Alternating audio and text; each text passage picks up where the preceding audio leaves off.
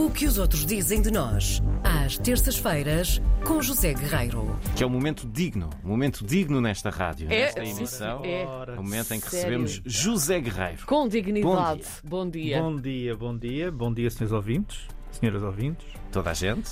Toda ouvintes, ouvintes também com um X em vez de. Ai não, porque ouvintes é, dá para. para as- Pronto, Ai, Bom isto dia. está péssimo. Sim. é terça-feira. Olha, vamos falar de jardins. Gosto Ah. muito. Também gosto.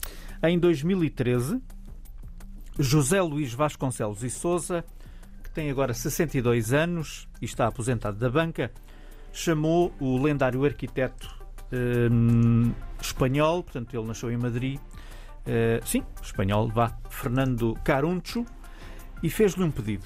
Caruncho é, digamos assim, uma referência mundial da arquitetura paisagista, eh, cuja obra está marcada por. Ele é também filósofo e, portanto. Isso é uma combinação muito interessante, é, filosofia. há e- três elementos principais na, na obra dele: a geometria, a luz e a água. Interessante. Muito interessante. E eh, o Vasconcelos e, e Souza pediu a Caruncho para fazer uma extensão de um jardim monumental que ele tem em torno da sua casa. Um jardim que tem só 400 anos de idade. 400? É, é novito, é novinho, é já não recente. estava tão bem tratado como devia, não é? Hum. E portanto o jardim em torno da sua casa, que é a casa em Santar. Sim. Toda a gente conhece o vinho, portanto isto fica na região vinícola do Dão. Eh, aliás, numa entrevista muito recente ao El País, perguntaram a Caruncho o que é que o jardim, ou porque é que o jardim é importante para o homem, ou o que é que o jardim traz ao homem. E ele respondeu assim: o jardim é o início de todas as civilizações, é a primeira casa do homem, é o refúgio, portanto, diz ele, é absolutamente essencial na existência humana porque dá-nos uma visão abrangente e completa, ou então mais completa do mundo, se tivermos em conta e devemos ter os elementos, os elementos da natureza. Eu não, não percebi se ele está a fazer uma referência quase bíblica ao jardim do Éden ou se Creio tinha a ver sim. mesmo com o homem ter do vindo da Éden Tem natureza tudo a ver com isso, claro. evoluído. Ele é um filósofo também e é um criador e foi convidado então pelo eh, Vasconcelos e Souza e foi a Santar e foi à casa dele e chegou e viu e olhou e refletiu e percebeu entretanto que a proposta que lhe foi feita não era a melhor fazer a extensão do jardim dentro daquela propriedade porque eh, aquele jardim e todos os outros que estavam para além daquela propriedade onde também há casas fidalgas para além da casa do proprietário que pediu para ele lá ir, É uma zona muito bonita. eram todos aqueles jardins eram demasiado Sim. preciosos, não é? E deviam estar ligados, então, interligados. E então, porque as pessoas, vamos lá ver, qual é a concepção de ter uma casa com jardim? É, eu tenho a minha casa, tenho o meu jardim, tenho o meu murete ou o Sim, meu muro sim. e ninguém olha para o meu jardim, ninguém vê o meu jardim, ninguém desfruta do meu jardim. Porque o jardim é meu e a Certo. casa é minha, certo? Pronto. Só que aqui estamos a falar de uma casa com centenas de anos, uma casa fidalga, como há outras ali na zona.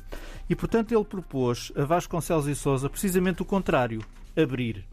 A ideia era quebrar todos os muros, unir todas as famílias, unir todos os jardins, unir toda aquela vila, para que todas as pessoas, os vizinhos e outras que viessem de fora, pudessem, obviamente, eh, desfrutar de tudo aquilo, não é? E portanto, esta história vem contada na revista desta semana do New York Times. Vejam lá, eh, com fotografias lindíssimas. Eh, é claro que eles precisaram de convencer os vizinhos a fazer este trabalho. Não Eu, é? eu, eu adoraria ver, ter assistido a essa reunião. para precisaram de convencer. convencer os vizinhos, precisaram Não de falar é? com aquelas pessoas, que aquelas pessoas, enfim, pudessem dar o seu jardim para que todos pudessem usufruir do seu jardim e, e elas também do jardim dos outros. Sim, sim. E os forasteiros como nós, que quando formos a Santar e àquela região, podere- podemos também eh, tirar partido de tudo aquilo e tudo isto durou pelo menos sete anos.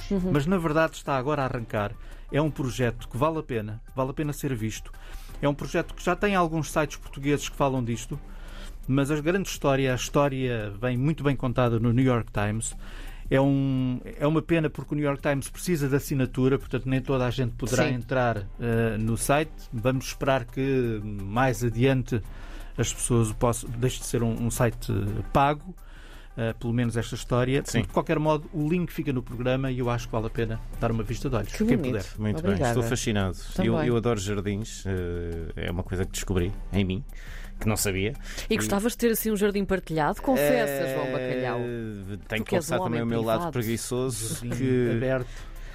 gostava desde que não tivesse de tratar dele.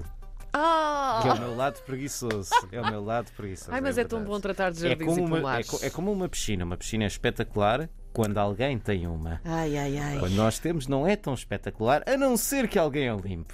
Aí, Seu Dondoco. José Guerreiro, muito obrigado. Obrigado, eu. Até para a semana. Um beijinho, obrigada.